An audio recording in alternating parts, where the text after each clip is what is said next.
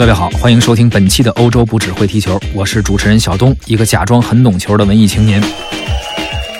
欧洲杯激战正酣啊，熬夜守候的球迷对每一支球队的亮相都充满期待。而有这样一支球队，曾经是辉煌的王者，打遍天下无敌手，却经历了半个世纪的寒冬，光芒不再。直到今天，经过了四十四年的等待，终于重回欧洲杯的决赛圈。六月十五号的凌晨，他们开始了自己的欧洲杯征程。这支球队就是匈牙利队，一个走在复兴路上的昔日王者。还有人问了，说王者就王者吧，怎么还走在复兴路上呢？去复兴门吗？这都什么理解力啊？解释一下啊，为啥说走在复兴路上呢？因为这匈牙利足球啊，曾经辉煌。是昔日王者，后来人家落寞了，现在呢正在复兴的过程当中，所以说走在复兴的道路上。这昔日匈牙利有多牛啊？当时确实是足坛的一支劲旅。五十年代是匈牙利足球的黄金年代，他们曾经创造了连续四年三十一场国际赛事不败的这么一个恐怖战绩，这在今天很难想象。当时的匈牙利足坛呢，也是人才辈出啊，比如科什奇啊、普斯卡什啊、西代古提啊、齐波尔，当时他们四个人组成了匈牙利的梦幻锋线，也开创了一个四二四的新式阵型，推动了足球技术的革新啊。虽然现在没人用这个阵型了啊，但是在历史上看，它还是有一个创新。性的，但是很可惜，由于种种的原因啊，包括一些客观的场外因素，匈牙利在一九五四年的夏天，当时离世界冠军是最近的一次，却没有得到最终的胜利，这也成为了他们挥之不去的噩梦。当时呢，也有人说有一些盘外招等等，但是历史只会记住胜利者。而不会回忆到当时有哪些的客观原因。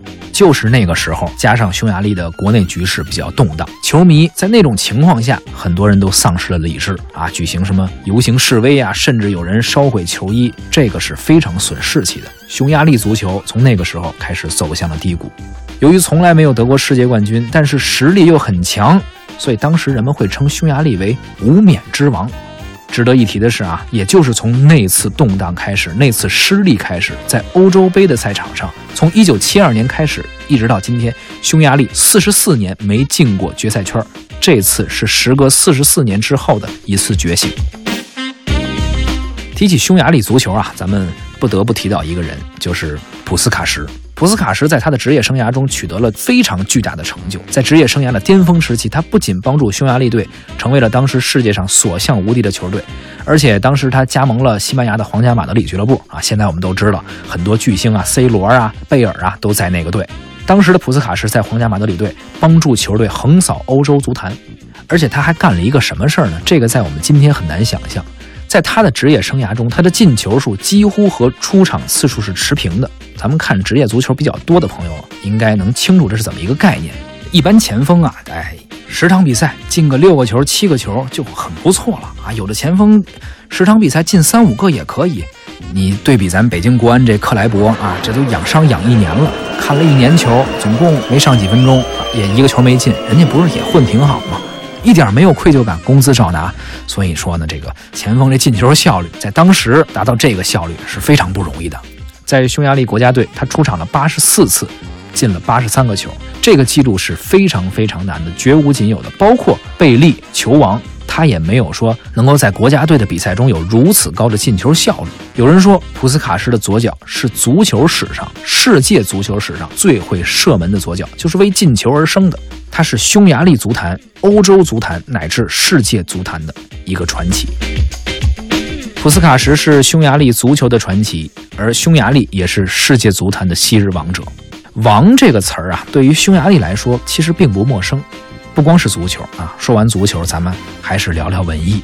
说到王者，匈牙利也为世界音乐史贡献了一位王者——钢琴之王。之前说到肖邦啊，谈到他一位好朋友、热心肠的同行，哎，给他介绍对象，这好哥们儿，这人叫李斯特。而“钢琴之王”这个称呼就是属于李斯特的，被全世界公认。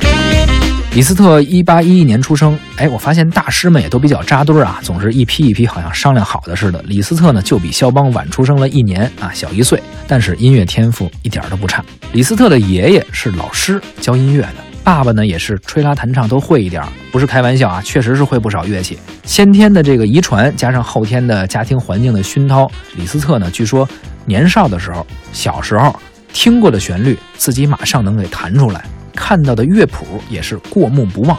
九岁的时候，李斯特呢就举办了自己的个人钢琴独奏会。一九二一年，十岁的李斯特去了奥地利，跟钢琴家车尔尼学习深造。很多小时候学过钢琴的朋友啊，对车尔尼这个名字一定不陌生，都练过这个车尔尼钢琴教程啊，是钢琴入门时的童年的阴影啊。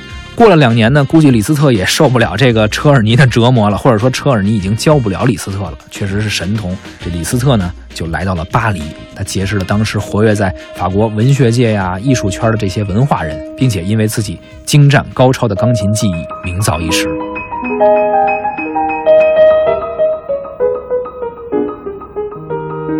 李斯特的音乐风格呀，跟肖邦还不太一样。这李斯特的演奏特别华丽。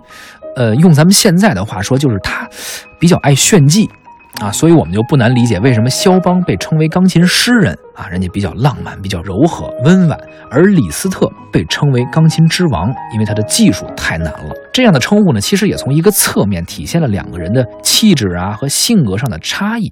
当然了，我们当代人没有机会说见到当时的两位大师，但是呢，我们根据他们留下来的音乐的风格呀，还有一些历史的描述，也不难感觉到，哎，肖邦可能就是一个温柔腼腆的一个，呃，花样美男这么一个形象，而李斯特绝对是一个风流倜傥啊、桀骜不驯的这么一个，哎，小帅哥。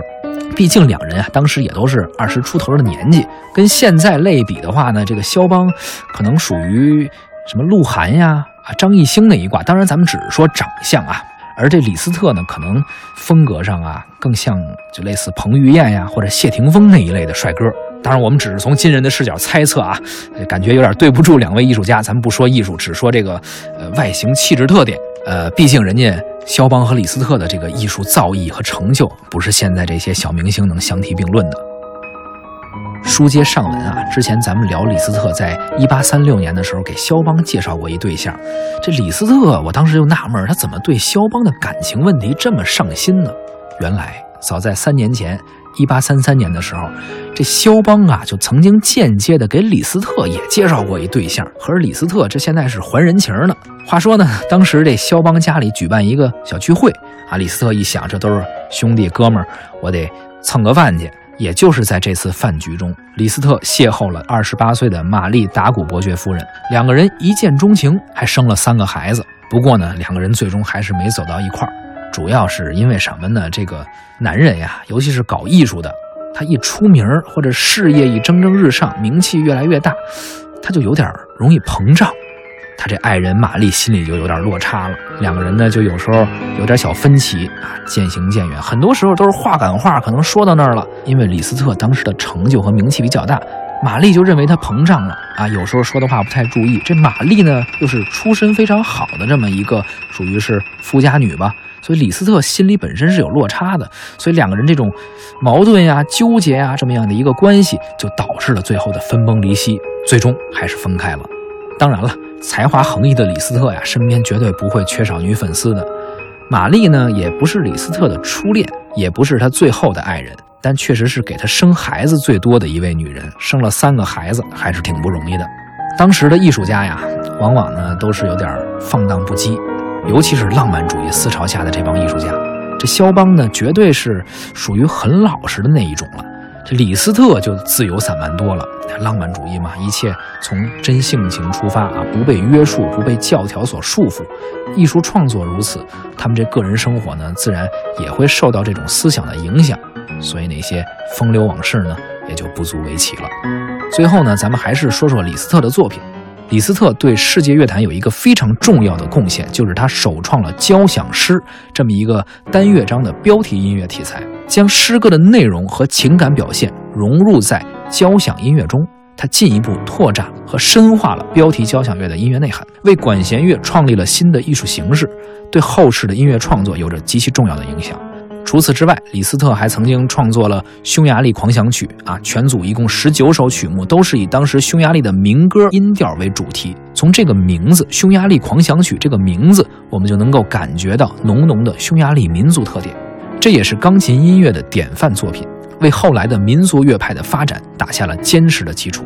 啊，说到民族乐派，咱们后边的节目里也会继续展开聊。不过今天呢，时间差不多了。伴随着李斯特的匈牙利狂想曲，咱们今天呢先聊到这儿。李斯特是钢琴之王，凝固在历史的那一刻，他永远是钢琴之王。但曾经的无冕之王匈牙利足球队，却还要同这个时代一起发展、演进，一起走下去。其实今年能进这个决赛圈，对于匈牙利来说已经是非常具有历史意义了。最后，我们也祝愿匈牙利能够多走一步算一步啊！复兴之路确实不会太平坦，无冕之王来日方长。